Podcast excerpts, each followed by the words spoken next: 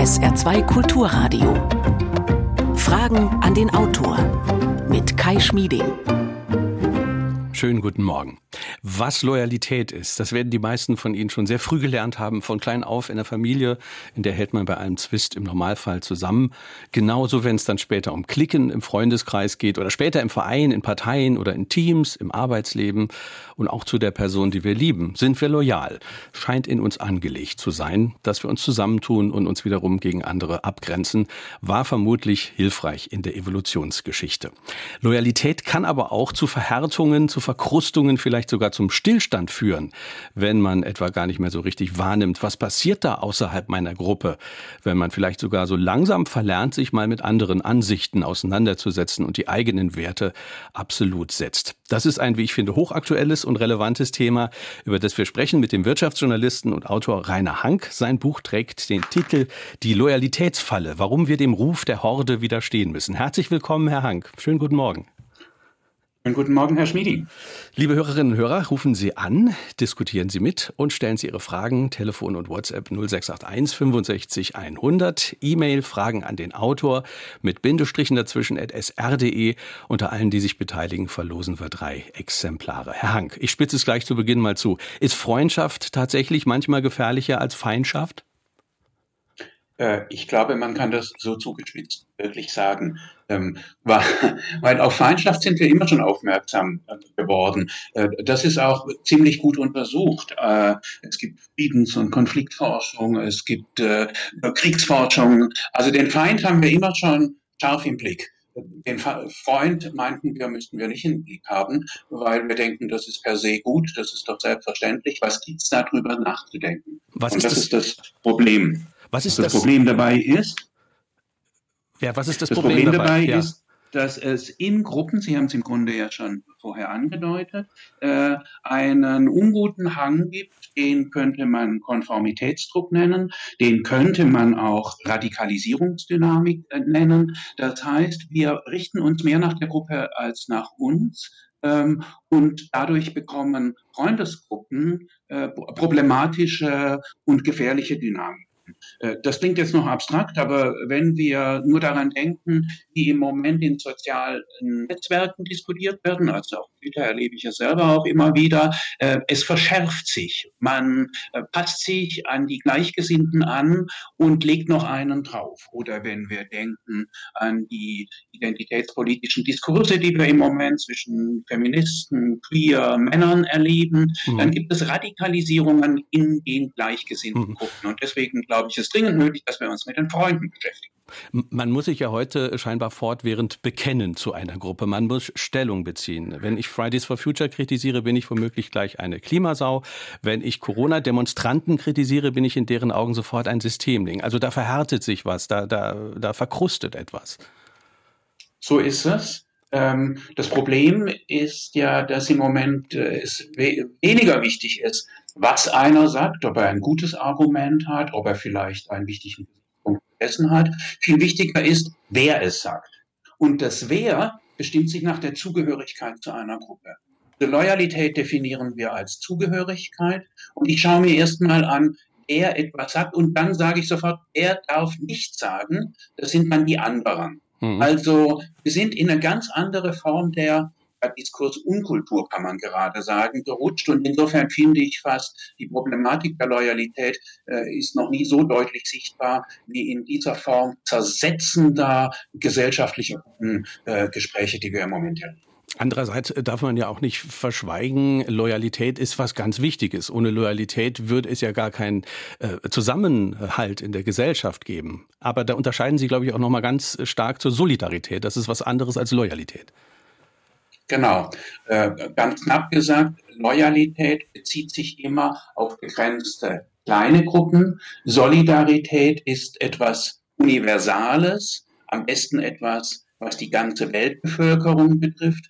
Und das zeigt zugleich, dass es, wenn wir solidarisch sein wollen, wir Widersprüche zulassen müssen, unterschiedliche Interessen, unterschiedliche gesellschaftliche, ökonomische Prägungen zulassen, während wir in der Gruppe im Grunde immer harmonisieren, immer gleich machen. Also insofern ist der, die, die Ethik der Solidarität eine weitaus komplexere, auch äh, schwieriger zu lebende als die der Loyalität. Gleichwohl würde ich Ihnen zugeben, eine Gesellschaft ohne Loyalität kann man sich auch nicht vorstellen, weil es bietet uns auch hm. etwas.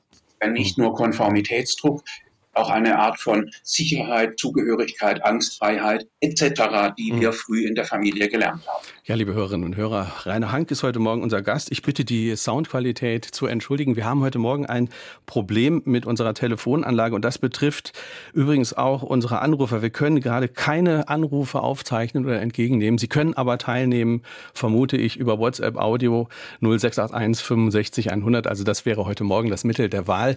Wir arbeiten dran, das Ganze wieder zu beheben und hoffen, dass wir einigermaßen äh, miteinander kommunizieren können. Herr Hank, äh, verständlich sind Sie ja. Ähm, ich wollte noch mal vielleicht nach Ihrer persönlichen Motivation schreiben, äh, fragen. Wenn Sie sagen, Loyalität ist sowas Verhängnisvolles, äh, leben Sie denn selbst ähm, sozusagen die Forderung, dass man auch häufiger mal im Team, äh, am Arbeitsplatz, vielleicht zum eigenen Chef, dass man da mal illoyal sein sollte? Oder äh wozu führt das bei Ihnen konkret? Ja, äh, ich will das nicht heroisieren, weil ich schreibe ja gerade darüber, dass illoyal zu sein äh, eine schwierige Angelegenheit ist. Aber ich habe schon und versuche es immer in meinem Arbeitsleben äh, auch Konflikte zu leben und nur nicht, äh, das ist ja die Sehnsucht nach der Konfliktfreiheit, indem ich mich eher anpasse, indem ich mich eher unterwerfe, äh, das nicht zu, zur, wie soll man sagen, zur, zur Grunddevise meines, meines Lebens zu machen. Man muss wissen, äh, was man man sich damit äh, einhandelt, jenseits des Arbeitslebens. Äh, ich war jetzt gerade eine Woche lang Skifahren in der Schweiz. Das ist ein, ein klassischer Akt der Illoyalität äh, gegen die Kanzlerin, die mir gesagt hat, stay at home. Ähm, ich habe das durchgestanden. Man muss auch gucken, dass man das moralisch durchhält, dass man, dass das nicht als äh, ähm, egoistisch ähm, und zugleich vielleicht andere schädigend gilt. Aber das kann man ja machen. Man kann sich ja testen lassen, man kann den Vorschriften genügen und zugleich gegen den Grundsatz Stay at Home verstoßen und äh, in die Schweizer Berge fahren. Das würden manche Leute wahrscheinlich Ihnen dann sagen, das ist ein bisschen egoistisch im Moment und wir müssen das ja, Ganze. Sage ich ja selber. Ist, mhm. Ihnen das, ist Ihnen das auch dann konkret begegnet im Bekanntenkreis? Ja, ja, also äh, zwischen Ängstlichkeit äh, und deutliches Stirnrunzeln drüber, wie kann man sich so quasi gegen die im Moment kollektiv verordnete ähm, Distanz- und, und, und Separierungs-Corona-Moral äh, verhalten. Hm diese Zugehörigkeit äh, zu einer Gruppe. Also wir haben, wir haben eine Sehnsucht, zugehörig äh, zu sein. Sie schreiben in dem Buch äh, auch, wie das psychologisch funktioniert, wo das psychologisch ansetzt und das arbeitet ganz viel mit, mit Scham. Genau. Ähm, und die Scham funktioniert immer dann, wenn wir uns außerhalb äh, der Normen und der Gepflogenheiten und der Sitten verhalten, die innerhalb einer Gruppe gelten. Scham ist, glaube ich, eines der haftendsten Gefühle, die auch sehr lange, äh, fast ein ganzes Leben in der Erinnerung sich halten, weil es einen mit körperlichen äh, Reaktionen verbunden ist. Also Scham ist rot werden, ist Rösteln, ist sich ganz klein machen, sich in sich zusammenziehen. Und Scham wird gelernt in der Familie. Ähm, meistens, häufig äh, schämen sich die Kinder für ihre Eltern, weil die Kinder sind weiter, die Kinder kennen die anderen äh, Normen innerhalb ihrer Klasse, ihrer Gruppe. Sie kennen aber auch andere soziale Klassen. Und wenn sie merken, dass die Eltern, Mutter oder Vater, äh, das nicht wissen, das nicht wissen, wie man sich verhält, äh, dann ist das peinlich und Peinlichkeit führt zu Scham und Scham führt dazu, dass man sich in der eigenen Gruppe unwohl fühlt, in die man ja hineingeführt mhm. wird. Und Scham ist ja auch das, was dann wirkt, was in den sozialen Netzwerken, Sie haben vorhin Twitter erwähnt, äh, äh was dann geschieht, wenn äh, Andersmeinende, sag ich mal, äh, dann einer Twitter-Gruppe, einer Follower-Gruppe ja quasi zum, zum, zum Fraß vorgeworfen werden und wie an den Pranger gestellt werden. Das ist ja eigentlich auch dieser Mechanismus, der in den sozialen Netzwerken immer wieder bedient wird. Genau, da ist allerdings die Scham sozusagen die stillere Form, wenn man sich in der Familie vorstellt, solche, wie ich es gerade gesagt habe, äh, das Kind schämt sich, weil die Mutter sich daneben genommen hat in ihren Blicken. Das ist dann äh, eher nach innen gewandt. In den sozialen Netzwerken ist es klassischerweise immer mit also den anderen wird ein Fehltritt vorgeworfen. Die anderen werden, ja, wie man zurzeit sagt, in der Cancel Culture äh, rausgeschmissen. Cancel Culture heißt dann wirklich, ihr habt euch so daneben genommen, äh, schämt euch, stellt euch in die Ecke, in Anführungszeichen, und wir wollen euch, lasst euch hier nicht mehr blicken. Das ist die brutale Reform, die sie im Moment über die Anonymität der sozialen Netzwerke funktioniert. Ich sehe dem anderen ja gar nicht Augen, sondern ich schicke nur äh, 159 oder wie viel Zeichen man, darf glaube ein paar mehr mittlerweile benutzen äh, und, und, und schmeißt ihn raus. Mhm. Die halt ihn für nicht mehr satisfaktionsfähig. Mhm. Wolfgang Thierse, ähm, Sie haben Identitätspolitik äh, vorhin schon gesagt, hat sich einen äh, richtigen äh, ja, Fäkaliensturm, sag ich mal, eingehandelt im Netz. Heftige Kritik kam auch von der Parteispitze. Nur weil er in einem Aufsatz geschrieben hatte, dass die Demokratie gilt und dass bei aller Aufmerksamkeit für die Rechte von Minderheiten man auch aufs große Ganze achten müsse. Äh, haben Sie das auch so erlebt, dass das ein, ein Beispiel ist äh, für, für übertriebenes Loyalitätsdenken, dass eine Gruppe sich da äh, bemüßigt fühlt, dagegen vorzugehen? Ich glaube, so ist es. Es war ein Aufsatz, den Wolfgang Thiers in der FAZ geschrieben hat, die Zeitung, die ich auch arbeite. Und er hat sich darüber den Kopf geschüttelt, ähm, dass heutzutage, das, was ich vorher schon gesagt habe, nur noch zählt, wer etwas sagt und nicht, was er sagt.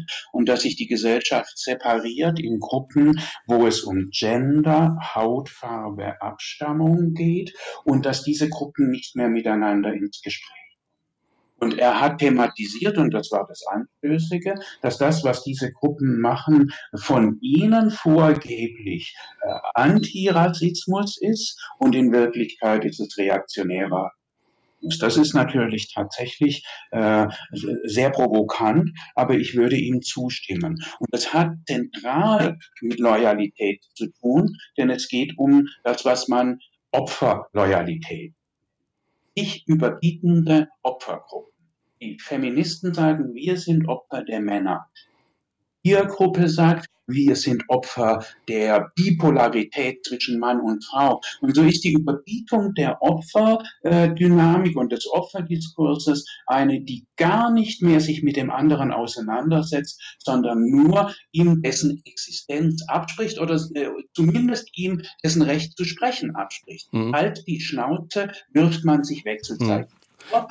Innerhalb der Gruppe gilt aber das Gebot, sag ja nichts gegen deine eigene Tiergruppe. Hm. Jetzt würden diese Gruppen vermutlich, äh, vermutlich zu uns beiden sagen, ähm, naja, das, das, das sind äh, vielleicht alte oder mittelalte weiße Männer, die sind sich ihrer eigenen Privilegierung gar nicht bewusst.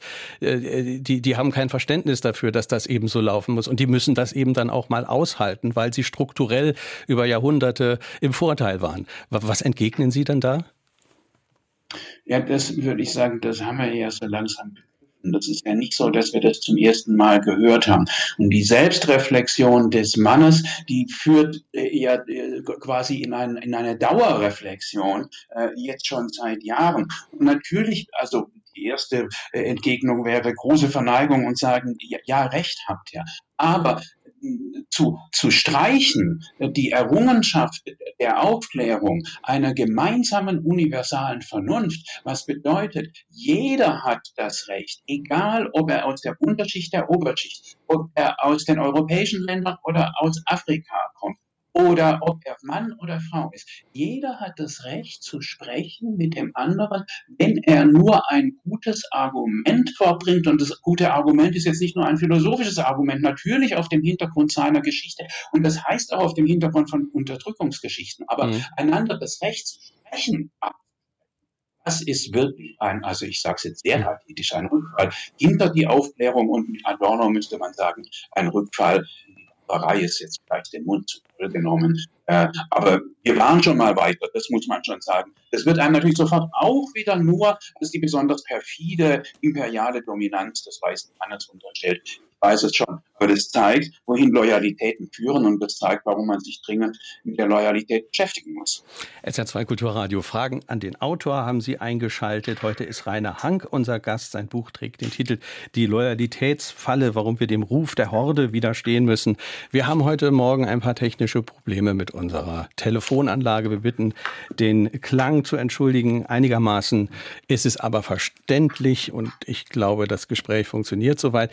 Äh, Sie können sich auch momentan per Telefon hier auch nur schwierig beteiligen, wenn ich das richtig interpretiere. Aber Sie können uns WhatsApp-Audios schicken unter 0681 65 100. Wir wollen mal eine erste Frage hören.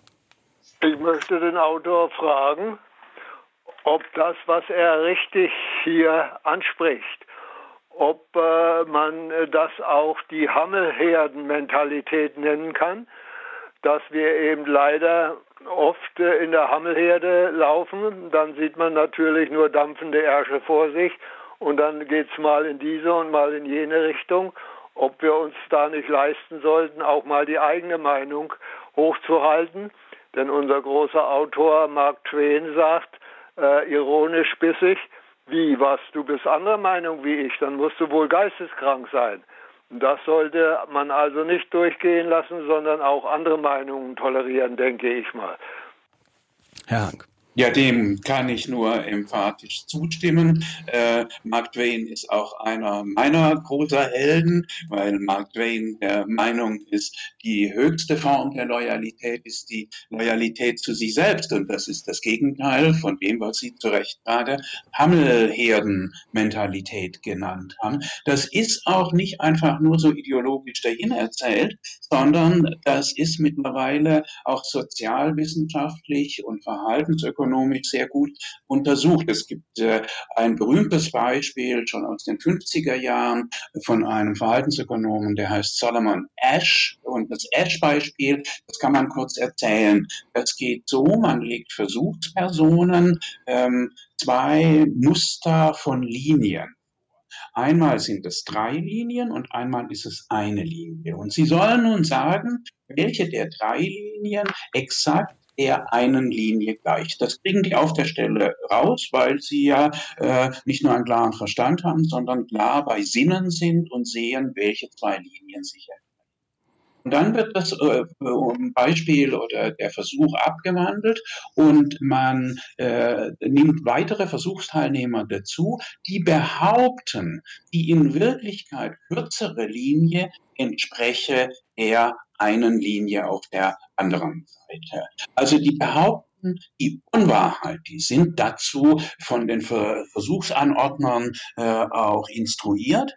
Und was passiert dann? Man fragt noch einmal die ersten Versuchspersonen, welche zwei Linien sich ähneln, und sie nehmen die Meinung der anderen an, also die falsche Meinung gegen ihre eigene vorherige Wahrnehmung des Richtigen. Mhm finde, das ist sehr erschreckend und ist einfach nur quasi die Versuchsbestätigung äh, dessen, was der Hörer gerade mhm. sehr richtig und in knappen drastischen Worten wenn wir uns jetzt, äh, wenn wir so ein Team uns vorstellen von 15 Menschen und dann haben 14 Menschen irgendwie äh, was äh, gesagt, was ich nun überhaupt nicht nachvollziehen kann und äh, auch nicht richtig finde, aber dann äh, bleibe ich oder dann habe ich Schwierigkeiten, meine eigene Meinung psychologisch äh, auszudrücken, weil die 14 anderen Menschen es ganz anders gesehen haben. Also das gibt tatsächlich diesen Mechanismus, dieses Gesetz der Mehrheit, dass man sich dann eigentlich auch nicht mehr traut zu widersprechen.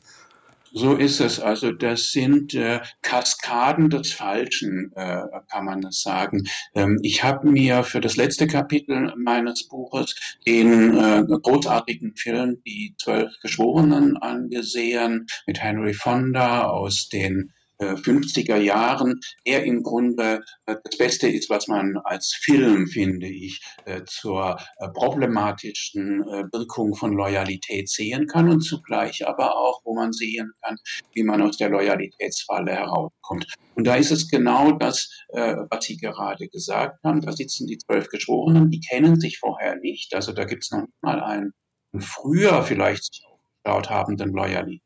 Ausdruck und dann sagt bis zur Nummer sieben jeder schuldig. Die haben sich vorher auch nicht abgesprochen. Und das muss man sich vorstellen, das merkt man körperlich.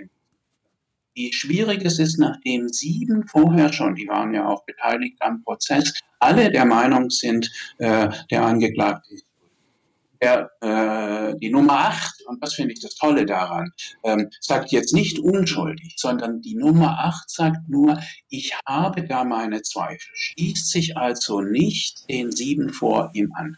Aber das ist eine ganz große Ausnahme. Normalerweise passiert das, was der Hörer gerade gesagt hat. Alle zwölf sagen schuldig und dann sozusagen von äh, und der Angeklagte auf dem elektrischen Stuhl oder wie immer man sich das in Amerika vorstellen muss. Warum machen die Leute das? Mhm. Die sind ja nicht blöde und sagen freiwillig die Unwahrheit. So doof läuft das nicht. Aber sie stellen offenkundig Zugehörigkeit über die Wahrheit. Äh, so funktionieren wir, das kann man äh, problematisieren und das tue ich auch, aber man muss anerkennen, dass hm. es so funktioniert. Hm. Zugehörigkeit, Wärme ist uns offenkundig. Der eine stimmt dem anderen zu äh, und darin versteht man sich dann. Das schweißt die Gruppen oder, wenn man so will, auch die Horde hatte vermutlich auch in unserer Geschichte einige Vorteile. Es gibt neue Meldungen von unserer Telefonanlage. Offenbar funktioniert die wieder einigermaßen. Wir haben äh, einige, wir haben einige Hörerfragen, die uns jetzt erreicht haben. Da wollen wir mal eine nächste hören. Ich sage nochmal die Nummer 0681 65 100. Telefon geht wieder und auch WhatsApp Audio geht. Wir hören eine nächste Frage.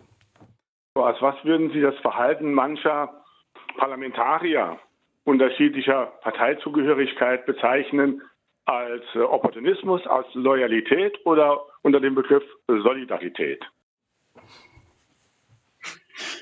Äh, Solidarität würde ich Ihnen absprechen, was jetzt überhaupt keine persönliche Verunglimpfung ist. Ähm, ich würde sagen, das, was man Fraktionsdisziplin nennt, das ist Loyalität. In dem Disziplin äh, hört man auch mit, dass Loyalität nicht nur so funktioniert, wie ich es gerade psychologisch beschrieben habe, äh, über das schlechte Gewissen, äh, über die Angstfreiheit und die Zugehörigkeit, sondern dass dann auch noch autoritäre Strukturen dazugehören. Also Loyalität hält noch besser, wenn äh, eine Disziplin dazu herrscht. Insofern gibt es äh, bei, bei Soldaten im, im Militär äh, besonders enge Beziehungen der äh, Loyalität. Ähm, gleichzeitig, und das ist ja aber das Gute an der repräsentativen Parlament, äh, am Parlamentarismus, ähm, ist der Abgeordnete ja nur seinem Gewissen äh, verantwortlich. Das heißt, da ist ein Form eingebauter Aufruf zur Illoyalität dabei, äh, aber ich glaube, in der Praxis siegt dann doch die Fraktionsdisziplin oder hm. Loyalität.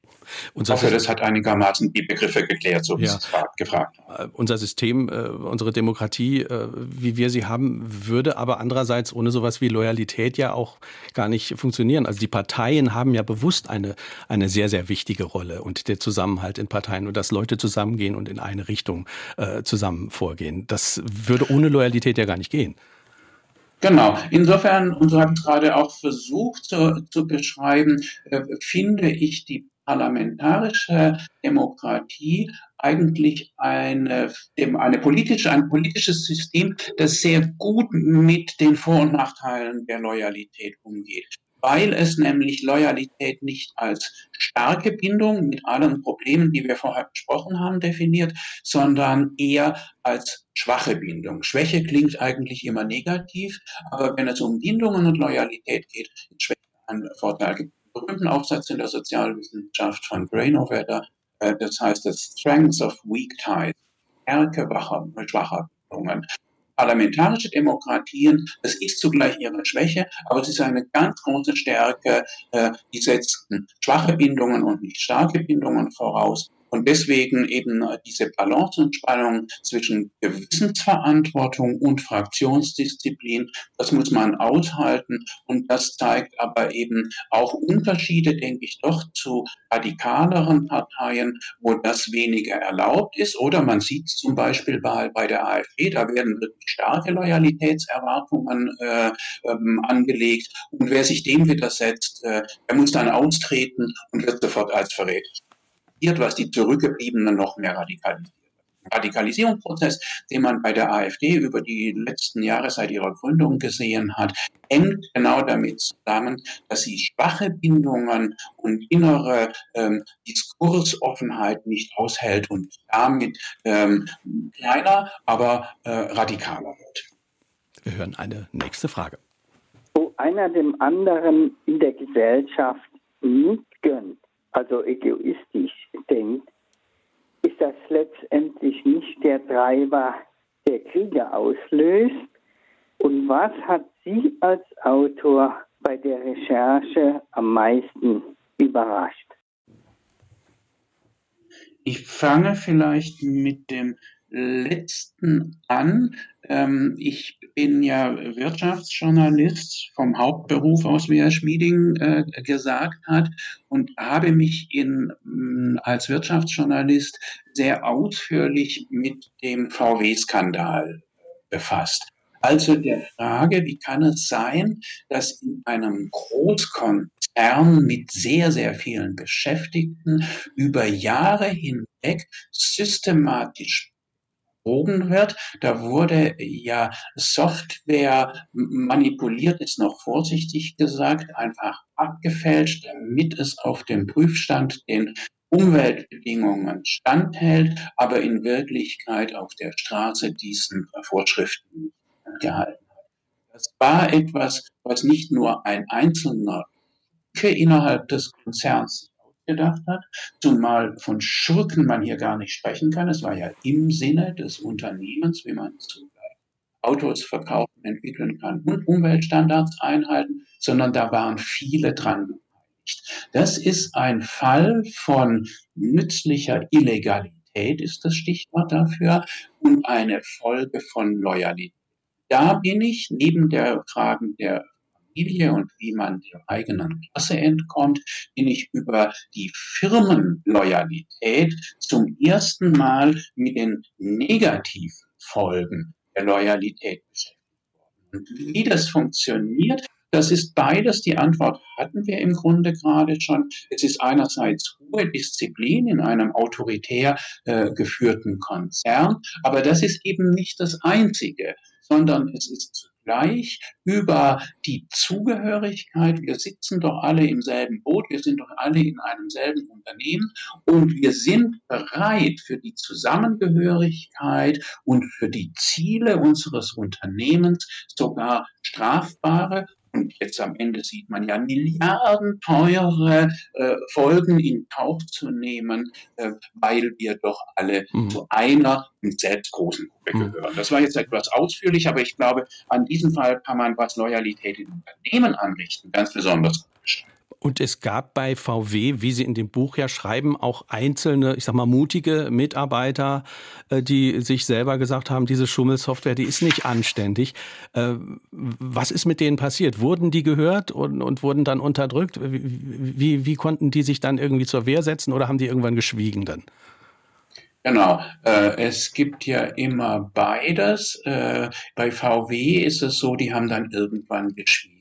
Die wurden beschwichtigt, denen hat man gesagt, es wäre besser für dich, wenn du diese blöden Fragen nicht ständig stellen würdest. Denen wurde gesagt, äh, das ist doch alles gar nicht so schlimm. Und dann passiert immer das, was häufig passiert in solchen Situationen, äh, und das kann man ja auch gut verstehen, beim dritten Mal nochmal zum Vorgesetzten zu gehen und zu sagen, ich glaube, das ist nicht gut, was hier passiert, das muss man erstmal durchhalten. Man fängt ja dann an, auch intern Nachteile äh, für sich zu befürchten, bei der nächsten Förderung übergangen zu werden, als Erhöhung einfach nicht dabei zu sein. Und dann haben diejenigen, die das gemacht haben, eine Figur äh, kommt mir im Buch auch relativ plastisch und vor. Ähm, man redet sich die Sache dann selber schön und sagt, ich bin ja auch nicht verantwortlich. Hm. Ich kann ja auch nichts dafür. Ich bin nur, so hat man ja äh, in der Nazi-Zeit gesagt, ein Mitläufer. Man macht also quasi so eine Mitläuferentschuldigung. Äh, andere ist das, was äh, ja im Moment sehr gefördert wird, nämlich der Whistleblower. Der, der nun gegen den Gruppendruck ausplaudert, was für Schweinereien hier passieren. Ähm, nur wenn man sich die Whistleblower-Geschichten anschaut, und auch das habe ich getan für das Buch, äh, dann wird man sehr schnell desillusioniert. Man denkt, das ist nun wirklich ein, ist es ja auch so gemeint, als ein Verfahren zur Aufdeckung äh, von unrechtmäßigen Handlungen innerhalb eines Unternehmens. Ähm, aber Whistleblower sind letztlich immer armselige Gestalten, weil sie am Ende, äh, jetzt kann man es doch pauschal, kann man es sagen, weil sie am Ende psychisch vernichten, äh, dann äh, enden sie. Hm. Unternehmen in aller Regel entlassen. Hm. Rainer Hank ist heute Morgen unser Gast auf SR2 Kulturradio. Buch trägt den Titel Die Loyalitätsfalle, warum wir dem Ruf der Horde widerstehen müssen. Wir bitten die Klangqualität zu entschuldigen. Wir haben heute Morgen äh, technische Probleme. Unsere Telefonanlage geht aber wieder. Wir hören eine nächste Hörerfrage. Ich hätte eine Frage an Herrn Rainer Hank, äh, der Gestalt, äh, was er von Familienaufstellungen äh, beispielsweise von Bert Hellinger hält? So, ich habe mich mit Hellinger tatsächlich aber vor Jahren einmal äh, beschäftigt. Ich glaube, dass man davon sehr viel halten muss. Ich habe selber quasi am eigenen Leib äh, äh diese Therapieform äh, nicht erlebt, aber ich, die arbeitet, soweit ich weiß, mit, dass man nicht nur quasi kognitiv im Kopf sich äh, die äh, Verhältnisse zu Geschwistern, zu Eltern, zu Großeltern und Freunden äh, vorstellt, sondern dass man sie im Raum agiert und in dem Moment, wo man quasi diesen Platz einnimmt, äh, viel stärker spürt, wie die, wie soll man sagen, Ströme zu den anderen Beteiligten gehen. Ähm, es könnte schon auch sein, dass das mit ein Hilfsmittel ist, äh, um aus der Loyalitätsfalle herauszubekommen, weil ich sehr stärker erlebe, in welcher Dynamik ich Familie bin. Aber ich sage ganz offen, ich bin da kein Experte und wie gesagt, es ist einige Jahre her, äh, dass ich mich mit länger beschäftigt Wir hören eine nächste Frage muss man nicht scharf sein, um sich in der Schafherde wohlzufühlen. Sprich, im Kollegenkreis wird Loyalität erwartet, sonst droht Ausschluss bzw. Mobbing. Ja, genau, so ist es. Äh, und der Ausschluss, der wird eben, er funktioniert äh, über die Moral und über das Gewissen. Ähm, Mobbing heißt, äh, dich kriegen wir hier schon klein, äh, dich schneiden wir, dir geben wir keine Aufgaben, äh, dich laden wir auch nicht, falls das nach Corona wieder möglich ist, äh, zum, zum äh, abendlichen Bier- oder Weintrinken ein. Äh, und der nächste Schritt ist dann Stigmatisierung als also wer sich illoyal ver verhält, wird natürlich von der Gruppe als der Schuldige äh, an dem äh, Zwist und Konflikt äh, äh stigmatisiert und das Wort dafür ist Verräter. Mhm. Du bist ein Judas, du verstößt gegen unsere Gruppenmoral einen anderen Aspekt in die Diskussion bringt. Äh, Martin Rees hat uns eine E-Mail geschrieben und kommt nochmal auf das Thema Macht äh, zu sprechen. Kartelle des Schweigens und Erinnerungslücken. Menschen mit Macht schätzen sich oft besser ein, als sie sind. Im Zweifel hilft Hofberichterstattung. Ist Journalismus durch Investigation ein Loyalitätssprenger? Sind Leaks-Plattformen eine unersetzbare Quelle? Ja, das ist natürlich eine Steilvorlage für einen Journalisten. Äh, in der Tat, man muss ja drüber nachdenken und tue ich auch, wie man aus der Loyalitätsfalle herauskommen kann. Wir haben vorher über Formen individueller Widerstandes geredet, am äh, Beispiel der zwölf Geschworenen. Nimm deinen Zweifel ernst, würde das bedeuten. Nimm deinen Zweifel ernst ist ja auch der Aufruf an den Whistleblower, von dem wir jetzt gerade geredet haben. Ähm, und es gibt aber auch tatsächlich kollektiv institutionelle Formen des Loyalitätsbrechens. Äh, und Journalisten äh, sollten das tun als, wie man ein bisschen hochtrabend sagt, vierte Gewalt. Ähm, das hat sich gezeigt, wenn es äh, um die äh, Steuervermeidungskartelle äh, geht. Da haben internationale Journalistennetzwerke wirklich Unglaubliches ge geleistet. Äh, also insofern ähm, mit beizutragen, aus der Loyalitätsfalle herauszukommen, wenn es um Systemisches geht, äh, da ist nach wie vor und immer mehr der Journalismus gefordert und er leistet eben auch durch im Idealfall tut er das. Dr. Bernd Michael Sommer hat uns eine E-Mail geschrieben an Fragen an den Autor mit Bindestrichen dazwischen at sr.de. Ähm, die Frage, haben Sie den Eindruck, dass dem Ruf der Horde leichter zu widerstehen ist, wenn der Bildungsstand vergleichsweise hoch ist oder besteht da kein Zusammenhang?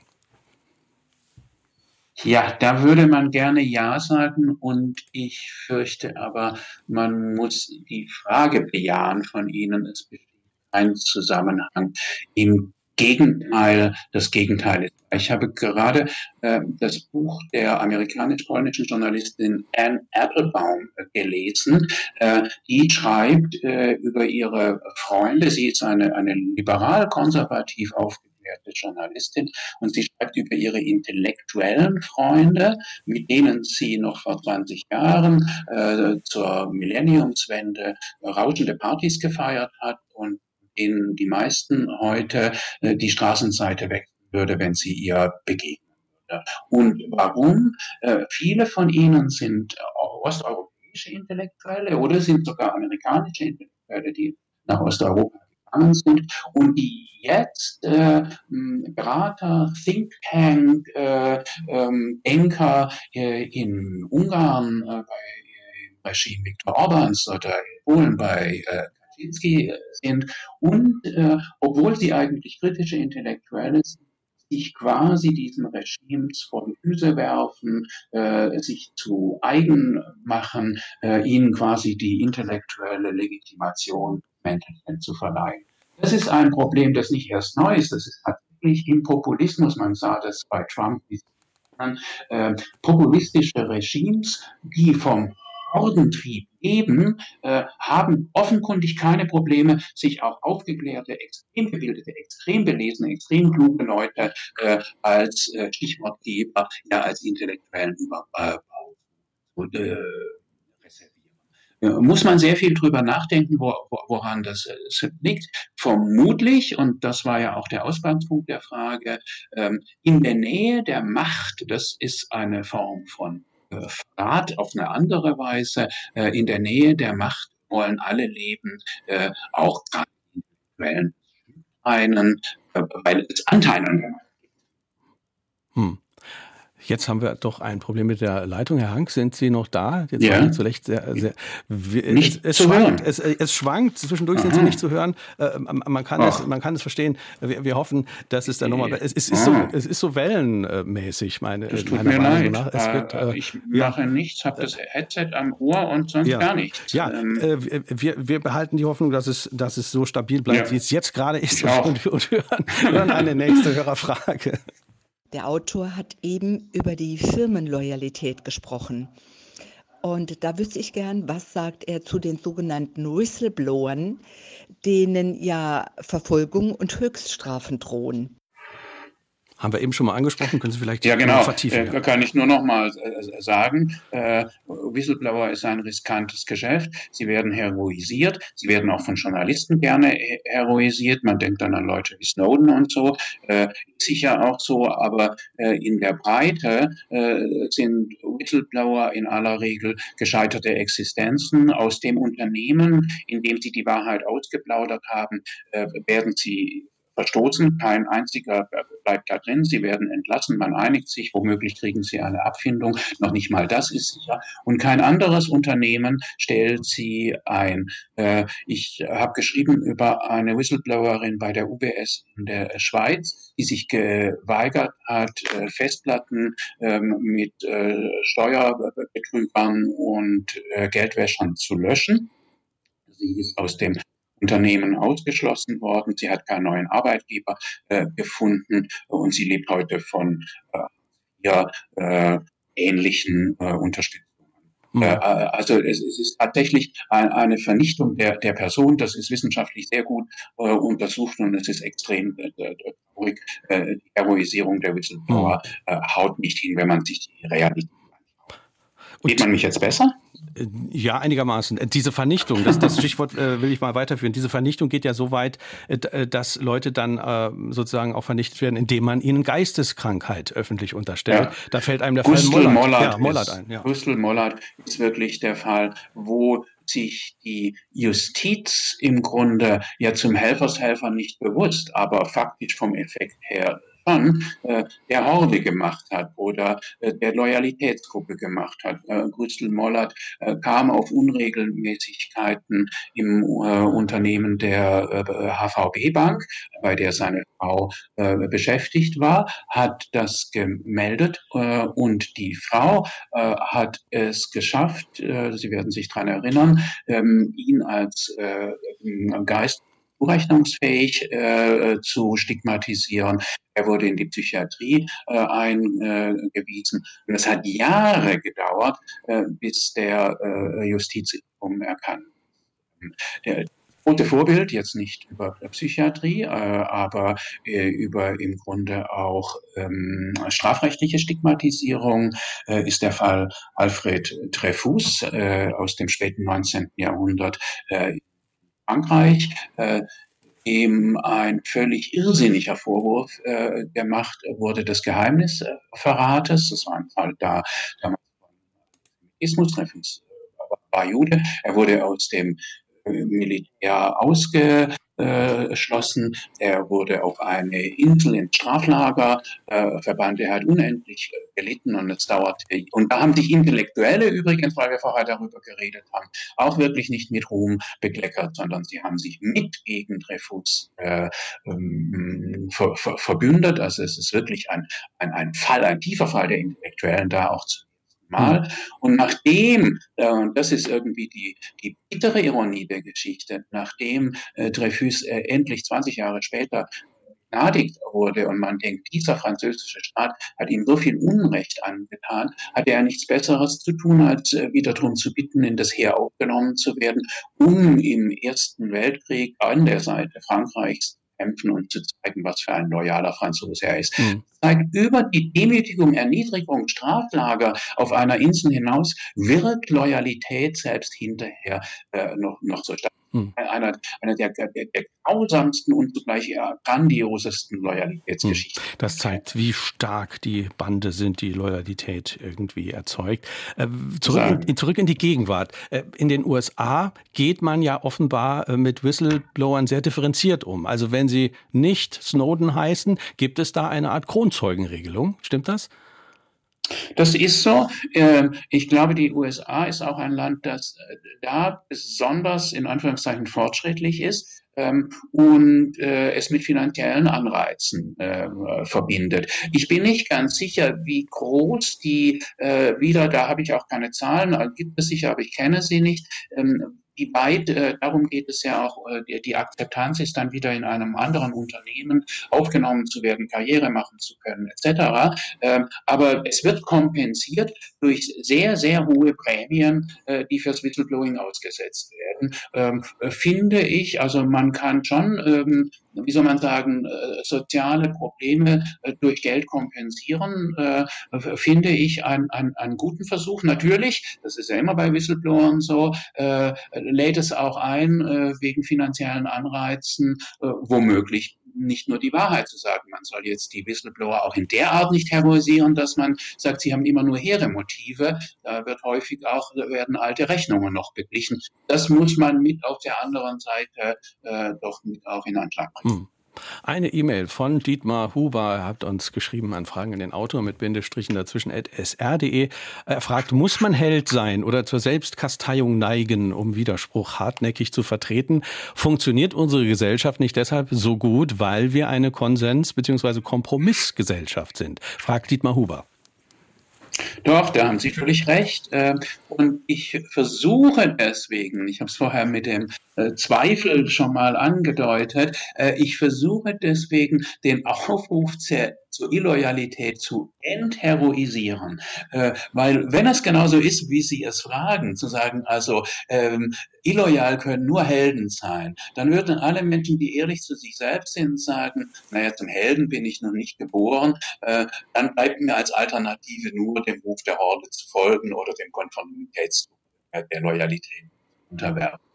Und ich versuche zu sagen, obwohl ich ja nun wirklich kein Ratgeberbuch geschrieben habe, aber ob es nicht eine Ethik, wie soll man sagen, auf geringerer Flamme als der der Hero Heroisierung gibt. Äh, und um äh, sich nicht nur äh, dem Ruf der Horde zu unterwerfen. Und deswegen nimm deinen Zweifel ernst. Sage Nein suche eine andere Position einzunehmen. Richte dich nicht immer nach dem, was die Leute sagen. Das wären so, wie soll man sagen, Imperative äh, der niederen, der nieder nicht im, im, im, im äh, abwertenden Sinne, der kleinen Moral, nicht der Hochmoral der kleinen. Man muss kein Held sein, um illoyal zu, zu sein. Das, das, das wäre die, die, die Schlussfolgerung daraus. An, anders geht es, glaube ich. Hm. Wenn man sagt, du musst Held sein, wo gibt es schon Helden, äh, dann, dann schaffen wir es nicht.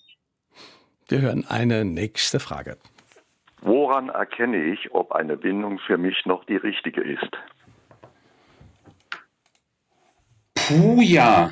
Das ist eine, eine, eine wirklich schwierige Frage. Ich mache es vielleicht da doch auch an einem äh, persönlichen Beispiel. Äh, in meiner, wie sagt man, Sozialisation äh, bin ich äh, sehr stark in die katholische Kirche hineingewachsen, schon als Jugendlicher und äh, ihr auch bis heute noch äh, verbunden.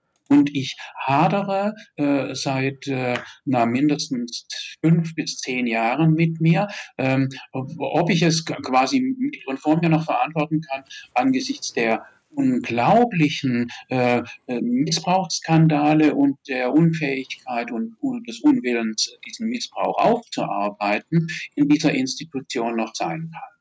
Ähm, das ist natürlich einerseits das Problem äh, der Loyalität, wie schwer es ist, etwas, wo man mal emotional sehr von profitiert hat, sich davon zu lösen, obwohl die Vernunft eigentlich dafür sprechen würde. Das ist der erste Teil. Ähm, aber der zweite Teil ist, gibt es nicht auf der anderen Seite in einer ja, Gemeinschaft der Glaubenden, würde ich jetzt sagen, am Sonntagvormittag darf man das ja noch sagen, äh, die mir immer noch so wichtig ist und womöglich überwiegt äh, den äh, skandalösen, skandalösen, nicht sagen verbrecherischen Teil dieser Institution, was ja eines, ein systemischer Skandal ist und nicht mit einzelnen Verfehlungen nur erklärt werden kann. Also ich kann sagen, ich stecke in diesem Konflikt. Ich war schon mehrfach kurz davor, nun wirklich äh, den, die Austrittserklärung zu unterschreiben und hier wo beim, beim Einwohnermeldeamt abzugeben. Ich habe es nicht geschafft. Es ist sehr komplex. Hm. Das Beispiel im Buch äh, zu diesem Thema von, von Josef Haslinger fand ich auch beeindruckend. Und das zeigt auch genau. die perfiden psychologischen Mechanismen. Ja. Der wurde von einem Priester sexuell missbraucht, hat aber erst ja. fünf Jahrzehnte darüber geschrieben, weil er dem Mann nicht sein Leben versauen wollte. Genau, es war beides. Äh, er konnte, er brauchte so lange, bis er es sich überhaupt eingestehen konnte, wie schwer er verführt wurde. Äh, und er wollte ihnen nicht schaden. Er wollte seinen Peinigern nicht schaden. Das ehrt ihn ja, aber er wollte die ja gar nicht körperlich attackieren. Er wollte, hätte ja daraus und hat es jetzt ja auch gemacht, nur einen öffentlichen Fall machen. Selbst das, äh, das zeigt, wie, wie, wie brutal ins Gewissen auch so eine Verführungssicht einschreiben. Auch äh, bei Bodo Kirchhoff kann man das nachlesen, äh, auch verführt worden im, im Internat äh, am, am, Bodensee. Noch heute, und das ist das Großartige an Bodo Kirchhoff, heute zeigt er, wie er seinen Peiniger und warum er ihn liebt und was das für eine Erfahrung gewesen ist. Also das zeigt schon, was Bindungen anrichten können und wie tief und lange sie wirken. Mhm. Eine nächste Hörerfrage. Inwieweit ist Loyalität schädlich in Bezug mit Religion?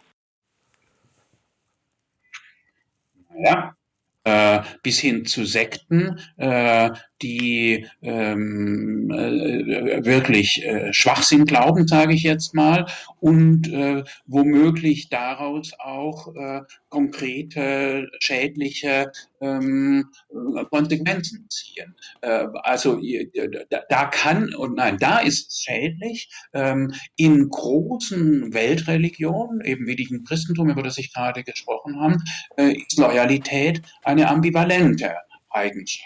Äh, es ist sicher äh, eine Form Gesellschaft zusammen, ein Band, Ligaturen, sagt der Soziologe Ralf Dahrendorf dazu, ein Band zu schmieden. Und man muss ja doch auch sagen, da kommen wir wieder an die Frage der Solidarität. Das Schöne und das Gute am Christentum ist, äh, es ist nicht nur Loyalität der kleinen Sekte, die sich äh, jetzt gerade eben in den identitären Bewegungen gegen andere formiert, sondern es ist eine Weltreligion, die eine universale Moral über die nationalen Grenzen und über die Klassen- und Rassengrenzen hinaus formuliert. Also äh, da würde ich das Christentum schon äh, verteidigen insofern, als es den schlechten Konformitätsdruck kleiner loyaler Gruppen gerade überwunden hat, ist äh, vielleicht ein bisschen zu viel gesagt, aber äh, von, vom Programm her, von, von der Glaubensbotschaft her äh, zu überwinden, ähm, vorhat. Hm zeigt aber auch, Gruppenzugehörigkeit äh, hat in den seltensten Fällen was mit rationaler Abwägung zu tun. Das, das ist was Emotionales. Ähm, und äh, auch in welcher Familie wir aufwachsen, das, das suchen wir uns nicht aus. Trotzdem haben wir eine sehr starke Bindung ähm, zu unserer Familie im Normalfall. Ich möchte noch einen Aspekt reinbringen ähm, aus dem Bereich Bildung, den ich sehr spannend fand aus dem Buch. Sie sagen, viele Kinder entfalten nicht ihr volles Bildungspotenzial, ja, aus einer falschen Loyalität zur Familie raus. Können Sie das ein bisschen ausführen? Genau, großes Thema. Schön, dass wir dazu am Ende noch darauf zu sprechen kommen. Äh, wir haben ja seit den 60er Jahren in Deutschland eine unglaubliche erfolgreiche Bildungsexpansion. Äh, der viele äh, Abiturienten studieren, sie kriegen dadurch ein besseres Einkommen und ein interessantes aber nach wie vor ist eine Zahl, die stört. Von 100 Akademikerkindern, äh, Akademikereltern studieren 72 äh, ihrer Kinder. Von 100 Nicht-Akademikereltern nur 26 oder 27. Und äh, die Schere, muss man hier sagen, geht sogar noch weiter auf. Und man fragt sich, woher kommt das? Äh, und wenn man, und das ist relativ gut erforscht, auch von Ökonomen erforscht, wenn man fragt, liegt das daran, wisst ihr denn gar nicht, dass er hinterher ein größeres die wissen es. Das Leben interessanter wird, die wissen es. Wisst ihr nicht, dass ihr ein Stipendium bekommen habt, könnt, eure Eltern kein Geld haben, doch das wissen sie auch. Aber äh, was ist es? Es geht um Entfremdung von der Herkunftsfamilie und diese Entfremdung äh, wird auf eine subtile Weise von den Eltern verhindert. Nicht, dass die böse Absichten haben, äh, aber sie zeigen deutlich, äh, dass das zu einer Form der Sprachlosigkeit, auch zu einer Form von äh, Milieuabstand äh, führt, ähm, die sie, von denen sagen die Eltern nicht wollen, dass die Kinder das machen und die Kinder, weil sie die Eltern ja lieben, weil sie ja ihnen loyal bleiben wollen, schrecken davor äh, zurück. Das heißt, es ist kein ökonomisches Problem, es ist kein sozialpolitisches Problem, sondern es ist zutiefst ein Problem der, der Loyalität. Und wer die Entfremdung dann äh, den Eltern den Rücken zukehren, schreibt Didier Erribo in diesem berühmten Buch Rückkehr nach Reims, äh, wer das gemacht hat, er weiß, welchen Preis das hat. Es ist ein Preis der Entfremdung und Sprachlosigkeit und es kann ein Leben kosten. Ähm, äh, die Schuld und Scham, die man daher hat, darüber haben wir am Anfang geredet, im Leben wieder einzuholen. Bei vielen Schriftstellern, eben Didier Erribo, aber auch Ulla Hahn in ihrer äh, Trilogie, kann man das sehr schön nachlesen, äh, was das kostet. Wenn man, wenn man Glück hat, äh, kann man eine Trilogie schreiben, mhm. um diesen Prozess als erwachsene, ältere Frau Frau dann äh, aufzurufen. Hm. Was folgt daraus als mögliche Forderung an ein besseres Bildungs- oder Schulsystem, das äh, solche Phänomene vielleicht auffängt oder abfedert äh, oder puffert? Ja, ich glaube, es ist nicht wirklich eine Systemfrage. Äh, äh, es ist nicht durch Gesamtschulen gelöst, es ist nicht durch wohnortnahe Universitäten. Es gibt ja bis auf die, bis auf das, Siegerland und das Bergische Land, überall gibt es Universitäten. Es ist kein wirklich politisches. Ähm, es ist die Frage, wie man ähm, hilft, coacht, ich spreche von, von einer Art von, von Patenschaft, wie man es schafft, auf eine für beide Seiten akzeptable Weise, also für Eltern und Kinder, die Eltern äh, dazu zu bringen, meistens sind es sogar die Mütter, zu akzeptieren, dass ein Stück Entfremdung dazugehört. Die sagen immer, die Kinder sollen es mal besser haben, aber sie wollen sie natürlich auch nicht verlieren. Und dass es dazugehört, ein Stück Verlust auch zu, äh, zu akzeptieren. Aber ich, ich glaube, es sind einzelne Personen, äh, die einen guten Kontakt haben, sowohl zu den Eltern wie auch zu den Kindern und die quasi es vermitteln, als Mentoren wirken, coachen können, dass dieser Übergang geht. Aber noch einmal, die Zahlen 72 zu 27, äh, die sind stabil oder eben noch schlimmer geworden über die Jahre. Es ist schwer. Äh, es geht, äh, wenn es über, über Mentoren geht, sind es Einzelbeispiele. Mhm. Äh, äh das äh, kollektiv zu verändern, ich glaube, es wird sehr schwierig. Hm. Eine halbe Minute haben wir noch. Geben Sie uns den zentralen ja. Tipp auch aus dem Buch, den Sie sagen, was kann ich als Einzelner tun, um nicht das Opfer von Herdenverhalten zu werden? Ja, äh, da kann ich nur noch mal äh, wiederholen. Das ist mein erster Punkt in dieser ähm, niederen Moral, äh, die ich am Ende vorschläge. Zweifel ernst nehmen. Alles Gute beginnt mit dem Zweifel. Äh, äh, die Geschichte des Denkens im Abendland beginnt mit der Karte und das ist der Zweifel. Und zu sagen, äh, nimm den Zweifel ernst und artikuliere mhm. ihn. Mehr mag ich gar nicht sagen. Klingt jetzt ein bisschen pastoral, aber auch das geht gut am Sonntag. Darf am Sonntag mal sein. Also im Zweifel für den Zweifel. Ich, ich danke Ihnen ganz ja. herzlich für das Gespräch. Beste Grüße an Rainer Hank nach Frankfurt. Dankeschön. Dankeschön, Herr Schmieding. Das Buch trägt den Titel Die Loyalitätsfalle, warum wir dem Ruf der Horde widerstehen müssen. 209 Seiten kosten 18 Euro. Jeweils ein Exemplar geht an Arno Reitenbach aus Waldfischbach, an Heide Spengler aus Wattgassen und an Simone Rink aus Brandenburg. Kommende Woche unser Thema Agro-Mafia, wie in Drangheta und Co. die italienische Lebensmittelproduktion beherrschen und was auf unsere Teller kommt. Es geht da um ein Geschäft von 25 20 Milliarden Euro jährlich und die Mafia verdient offenbar daran mit. Spannendes Buch. Jochen Marmet bespricht es kommende Woche. Ich bin Kai Schmieding. Danke herzlich fürs Zuhören. Entschuldige nochmal den Sound und wünsche einen gut klingenden Sonntag. Tschüss.